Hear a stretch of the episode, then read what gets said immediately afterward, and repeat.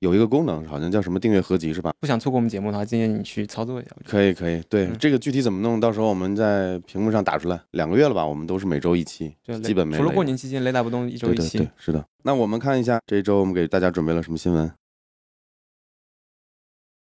我们看一下这个新闻啊，是 FISA 将对 DP 二点零线缆进行认证和标志，以避免 HDMI 二点一那样混淆。其实之前我们新闻聊过啊，就是二点一它出了很多幺蛾子嘛，嗯把2.0也归到二点一的规格里面去了。这个问题就出在于它 DP 虽然说出了 DP 二点零嘛，嗯它有两种标准，有些是八十 G 带宽的，有些是四十 G 带宽的。就是说，可能目前短期来看，可能很大部分设备还达不到八十 G 的带宽那种水平嘛。嗯所以说它可能慢慢开始铺的是可能是四十 G 的开始铺，但是之后会有，他就怕你搞错了，认定了 DP 二点零就是四十 G 或者就是八八十 G 的嗯，八十 G 能做到什么八 K 一百二啊？八 K 一百二 HDR 无损传输，就没有压缩的，八十 G 的这个带宽，嗯，可以做到无损哦。好大的数据量啊！就一秒大概十个 G gigabytes 的数据。对，然后我看这个新闻，它是针对比如说标准接口的 B DP 接口，还有 mini DP 接口，它已经有产品出来了。但针对于 USB-C，USB-C 不是也可以传 DP 信号嘛？嗯它好像还没出相关的产品。就我我有个问题想问 AK 啊、就，USB-C 它可以传输八十 G 的带宽吗？就是 USB-C 它是一个接口形式，它走的协议，比如说以后的 USB 三点二或者三点三或者四点零，啊，也许能有四十八十甚至更高的带宽。这都有可能的。对，都是有可能的。我在想，八 K 一百二是什么时候？未来未来两三年，你说能能看到产品吗？你现在都没有电影有八 K 的片源，对，很普及。其实像最早那个 UHD 就是蓝光嘛，UHD 嗯蓝光它的标准出来的时候是一六年嘛，是四 K，然后在更早之前是 HD 的时候，那可能是、是一六年之前十年，一零七年的时候了，嗯，可能要再过十年才会有八 K 的标准，相关的东西才会产业才会起来。但是 D D P 已经在做这这个协议，包括一些像一些国家一些国家级的一些大的那个电视台，像我们嗯国家那个冬奥会嘛，嗯这也是有八 K 转播的，嗯，现在还是比较少。没有个大的行业标准出来。嗯，不，我在想，如果真的我们有能力传输八十 G 的带宽，也就是十个 gigabyte 每秒的数据的话，我觉得我想先用在这个 SSD 上什么的，就是那其实现在我看最近新闻有 PCIe 五点零的 SSD 出来了，啊，已经是有大概十 G byte 每秒。是吗？已经有了，但是现在的主板和这些这个卡什么都买得到吗？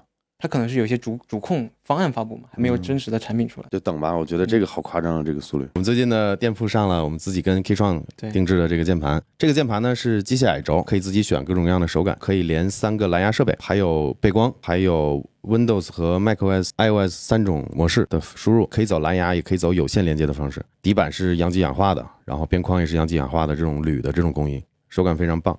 然后纯白的键帽，大家有喜欢的可以去我们店里去看一下，支持一波。下个新闻是 Elon Musk 承诺的星链终端到达乌克兰。其实这个事儿挺有趣的，就之前那个就乌克兰的副总理向马斯克在 Twitter 上面求助了，然后马斯克实现了他的愿望，又推广了新链一波。嗯然后现在我看那个网上的 Twitter 上面新闻啊，已经有网友就是实测了 Starlink 的那个速度，嗯好像下行有一百多兆，嗯上行有一百兆左右。嗯，我跟你说个好玩的事儿哈，啊你说的这个副总理呢，我看他名字怎么读啊？Mikhailo 什么 Fedorov 这个人，他是副总理，嗯九一年的，还是什么数字转型部部长，啊，就就可能这个乌克兰他们国家有一个部门吧，就是这个叫是数字化嘛，数字化转型，对吧？你看看你几你哪一年的？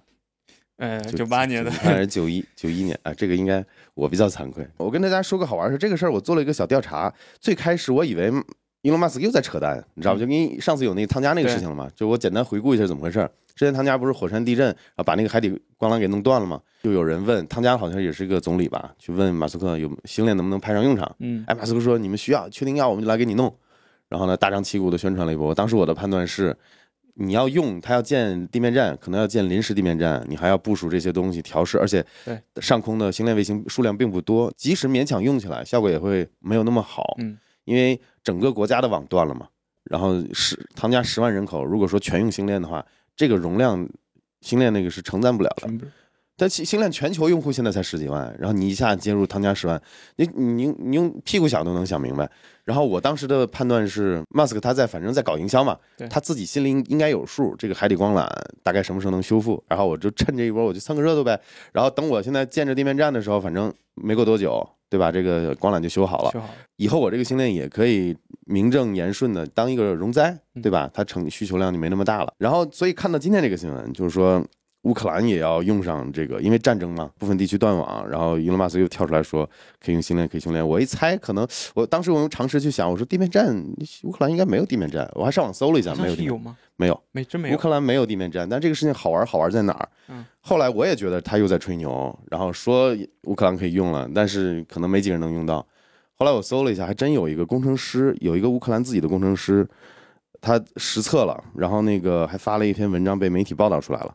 然后这个事儿我就深究了一下，后来我发现乌克兰当地没有地面站，但是旁边波兰有。然后给大家看一下地面站大概是什么样子的。呃，波兰的这个地面站叫做这个地名啊，叫做 Vola k r b o s k a 这个地方有个有个地面站，刚好是能够把这个信号覆盖在一部分的基辅。大家看这个图一看就明白了。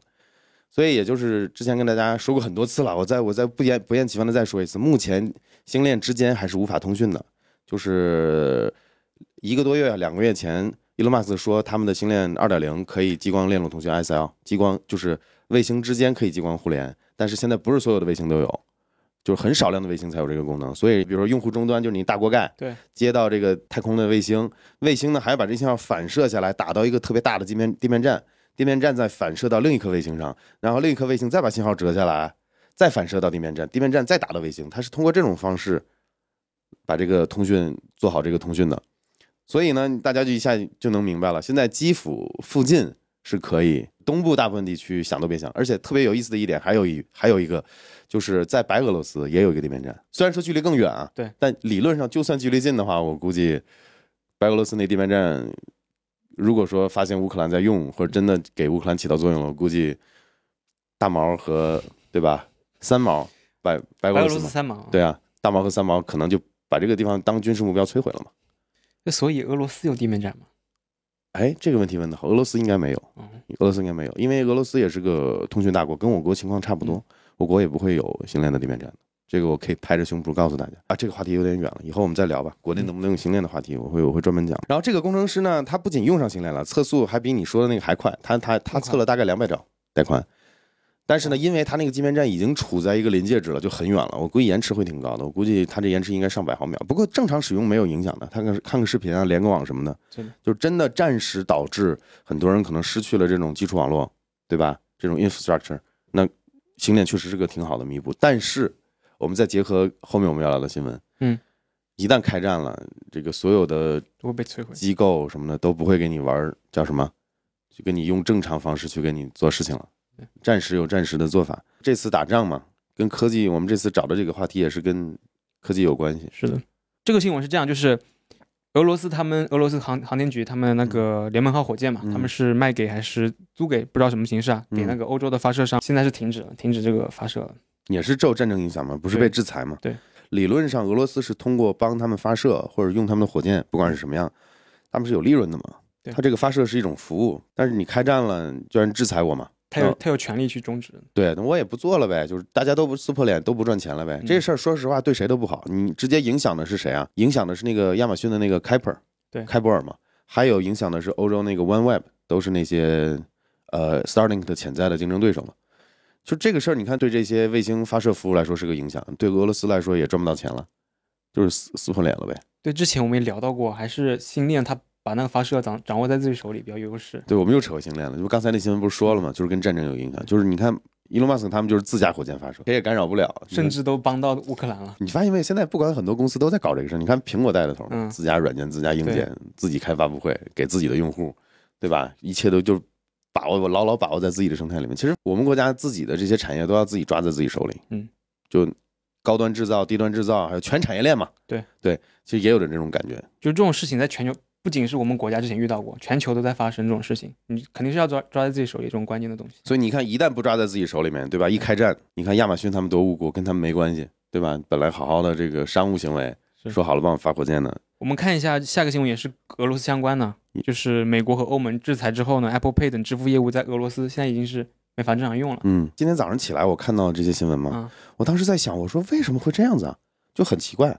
就是它这种离线的这种支付，你因为大家都知道，这 Apple Pay 这东西其实就是 NFC 嘛，经常通讯。你关了 WiFi，关了蓝牙，你关了手机信号什么的东西，一样可以用，只要你绑过这张卡，只要产生交易的时候有网就可以。对，产生交易也不不是用你手机的网，是对方的 POS 机对啊，你有网，然后验证一下这个卡是不是真的卡，嗯，对吧？它有银行安全的这种认证就好了。也就是说，全程你的 Apple Pay 设备是可以断网的。对，其实 Apple Pay 你可以关机，手机关机的时候也可以用用的。对呀、所以我今天看了一个新闻说，说这个 Apple Pay 和 Google Pay 还有 Samsung Samsung Play 这些东西在俄罗斯已经没办法正常使用了。很多人什么坐地铁买不了票，只能去用现金买。哎，我觉得好难理解，我觉得技术上这个事儿说不通。所以我呢，我又去看了一下相关的一些介绍，苹果已经从官方呃取消了对俄罗斯好像四家还是五家银行的支持。那理论上是怎么回事？这个事儿按我的理解来说，你绑过卡的应该可以继续用。Apple Pay 有两种用法，一个是 offline 的这种，就比如说你去像便利店里买个东西，你当你的银行卡一样，对吧？你去扫一下那个 POS 机，你是不需要联网的。还有一种用法呢，就是线上支付。那线上的部分肯你要受制裁，然后不让你用了，其实是银行的关系，跟苹果没关系。就是说，银行不管是你从这个 SWIFT 里面退出了，还是说这个银行不接受你了，这个是这个是可以理解，因为对方的 POS 机一扫完你，他也要放上银行那边去得个验证嘛，银行那边不通过，也就是说苹果不做限制你也用不了了，是银行把你给制裁，然后银行不让你动。但是另一种方式就是在线下，如果说你不是在网上买东西，比如说我去扫个公交卡，或者说在便利店里买东西，理论上你绑过这张卡，苹果是没办法去取消掉的，嗯，对吧？苹果只是一个服务的一个提供商，你真正的这个交易还是在银行这块儿。所以这个新闻我一看是怎么回事，我从技术上分析的话，可能是银行拒绝了，因为你看很多报道都还说，你绑过的这个卡也好，Apple Pay 也好，在俄罗斯境内线下服务还有些有些人还是正常的，它受影响的是那些线上支付这部分，还有比如说就是已经银行已经收到通知了，银行这边已经就是你做支付验证的时候，那个 POS 机发到银行那边 authentication 可能就失败了，就是那种验证就失败了。肯定是苹果向银行那边去施压。也有可能嗯。所以说这个话题，我一看国内新闻，好好多人报道就说，哎，以后用什么华为 Pay，以后用什么小米 Pay，这个对吧？万一我们国家跟别的国家闹冲突，一被制裁，可能也用不了了。理论上可能还真存在这种可能。我之前想想不可能，因为我觉得这是线下的东西嘛。然后现在现在看起来可能还真有可能。你像俄罗斯跟我国还是比较相似的，就属于那种地大物博，什么资源都有，完全可以自给自足的。你要受了制裁呢，你经济上肯定会受影响，但不至于，哎，活不下去了。嗯就我们完全可以靠自给自足。所以我觉得理论上啊，大家不用太担心这个事儿。然后你看这个新闻还说，如果说你的卡绑了 Apple Pay 的卡受到遇到问题了，但是你的卡还是可以用的，就是你的卡还是那个逻辑，就是在本国是可以正常使用的。但是呢，你做线上购买，或者说你发现这个制裁影响到你这家银行了，还是不行。这个新闻嘛，就是说这个 Apple Pay 不管 Apple Pay 也好，Google Pay 还有 Samsung Pay 遇到问题，其实不只是苹果、三星和 Google 的问题，也是银行的问题。就是这两方都有可能能做出一些不让你使用服务的一些措施，都是可以实现的。这个我们已经聊了三个关于战争相关的新闻了。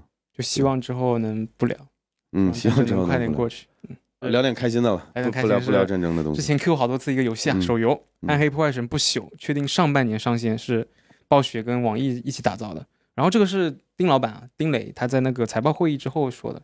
嗯，那个不朽这个游戏，我们说过很多次了，至少两三回了。是一八年年底的那个暴雪的那个 BlizzCon 介绍的，到现在已经四年了，据说是半年内可以上线了。这个据说，嗯嗯，我我个人期待有有两个期待吧，第一就是支持手柄，就比如说我的 iPad 我可以，对吧？你你拿手搓玻璃，我实在我超讨厌。嗯、第二个呢是希望它这个 IAP 做的良心一点，就是它这个应用内购买，因为他说这个这个不朽会是一个免费游戏，但是呢，我希望它的内购形式不要那种，呃，充钱提升装备，或者说充钱买买什么货币，这种是很坑的。做游戏的这个互联网公司，网易是比较良心的一个，给我个人的感觉，我过往自己的一些游戏经历，所以我个人期待最近很火的这种形式，就是这种内购的形式，就是比如说你每个月你花个几美金或十几块钱、二十几块人民币，然后你能拿一个战斗通行证，类似这样子的，就是你有这个通行证，你打到的东西你可以解锁更高等级，比如说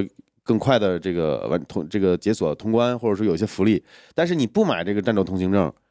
也一样能玩，但是可能拿的物物品会低等一点，或者说就是你要花更多的时间。我觉得这个相对是良性一点的这种内购。你像 COD 系列就是这样子搞的 Apex 也是，，Apex 也是，然后还有 COC 也是，嗯就是不落冲突。如果真要做内购的话，我觉得这是一个比较良性的方式。我不知道你们怎么想啊，就到时候看一下吧。因为说实话，我自己算是个暗黑玩家，我是我是从一我没玩，二三我都我都玩的很多。三我没去玩炼狱，不过太太折磨人了。不朽这游戏还是挺适合闲着无事的时候，对吧？拿个 pad 或者出行的，在火车、在飞机上刷刷刷刷刷，对，刷刷刷游戏还是挺好玩的。嗯我觉得挺期待的。我们来看一下这个新闻是 TikTok 将最大的视频长度扩展到十分钟，然后之前他们七月份的时候，去年七月份推出了三分钟的视频，然后我看就我们国内它抖音是可以同步那种西瓜的视频长视频过来的，没没想到那个 TikTok 它是现在才做长视频的。嗯，这个是个很怎么很有意思的信号吧？就是我们所理解的短视频，可能慢慢也要完成洗牌了。就是什么意思呢？就是短视频固然有短视频的用户，就天天喜欢刷的那些人，但是也有一部分人通过短视频这种形式接触了一些长视频。比如说，举个例子啊，嗯，就是为什么它要支持十分钟的上传长度？比如说，大家抖音都知道有什么电影解说，分成什么一二三或上中下。然后一段三分钟、五分钟，嗯你凑一块儿，你一整个不就十分钟左右了吗？十几分钟了吗？十分钟的长度，你解说一部电影也好，介绍一个什么剧集也好，那你觉得它还是短视频吗？它就不是了。就是你看 YouTube 想去做 Shorts，还有 Facebook 做 Reels，对，然后呢，TikTok 现在也要把视视频长度拉越拉越长了。最重要的问题就是我认为是执行，就是昨天聊这个话题的时候，天天也说嘛，天天也说你刷着刷着短视频刷出来，本来都是一分一两分钟，你刷出来个十分钟的，你说很奇怪。所以你看 YouTube 是怎么搞的？它在手机端底下有专门弄了个按钮，就是你点完这个按钮，这个 Shorts 这个按钮之后，你现在刷到的就是这种短视频的视频流。然后你像 TikTok，它如果说加了十分钟的视频，我估计不会跟短视频整合到一起。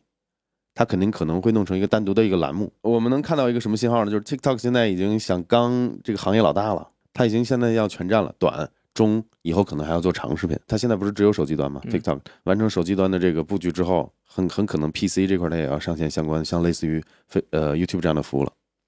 很可能，这我个人的猜测。把你的用户抓完了之后，你肯定要想办法去扩大你这个市场嘛，嗯，对吧？所以不奇怪，等它什么时候开始做 PC 版，或者是做那种网站式的，你发现吗？科技这东西就是个圈儿，对吧？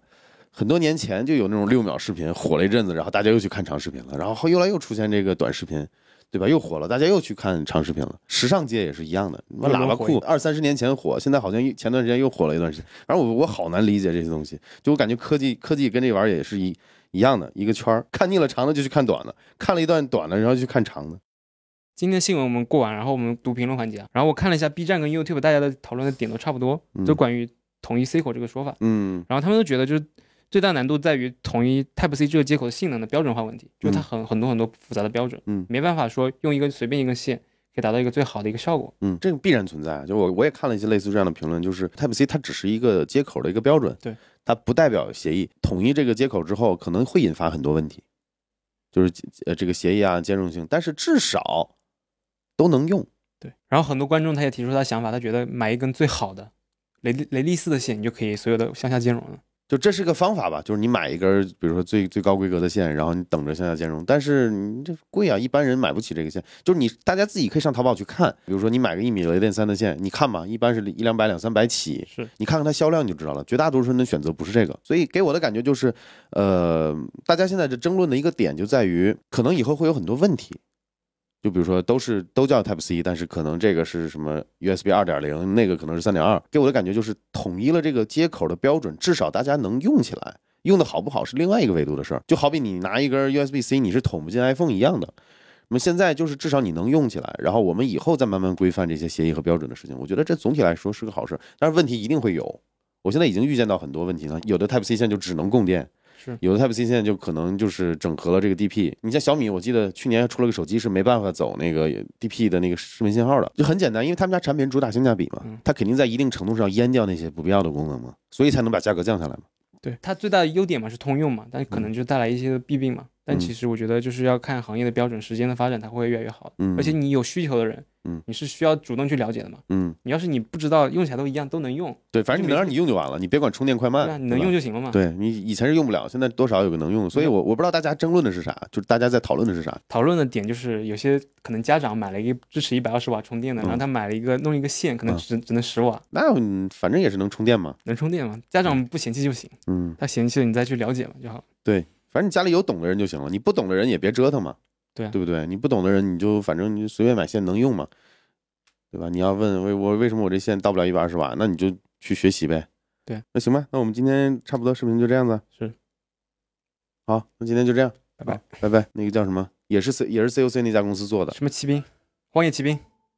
荒野乱斗，荒野乱斗，你这个够串的，海岛奇兵也是他们家的，然后荒野乱斗那个荒野奇兵，一看就是天天在网上看新闻，然后不玩游戏。我玩我还我玩海岛，你玩海岛？哦，所以读成海岛 荒野骑兵。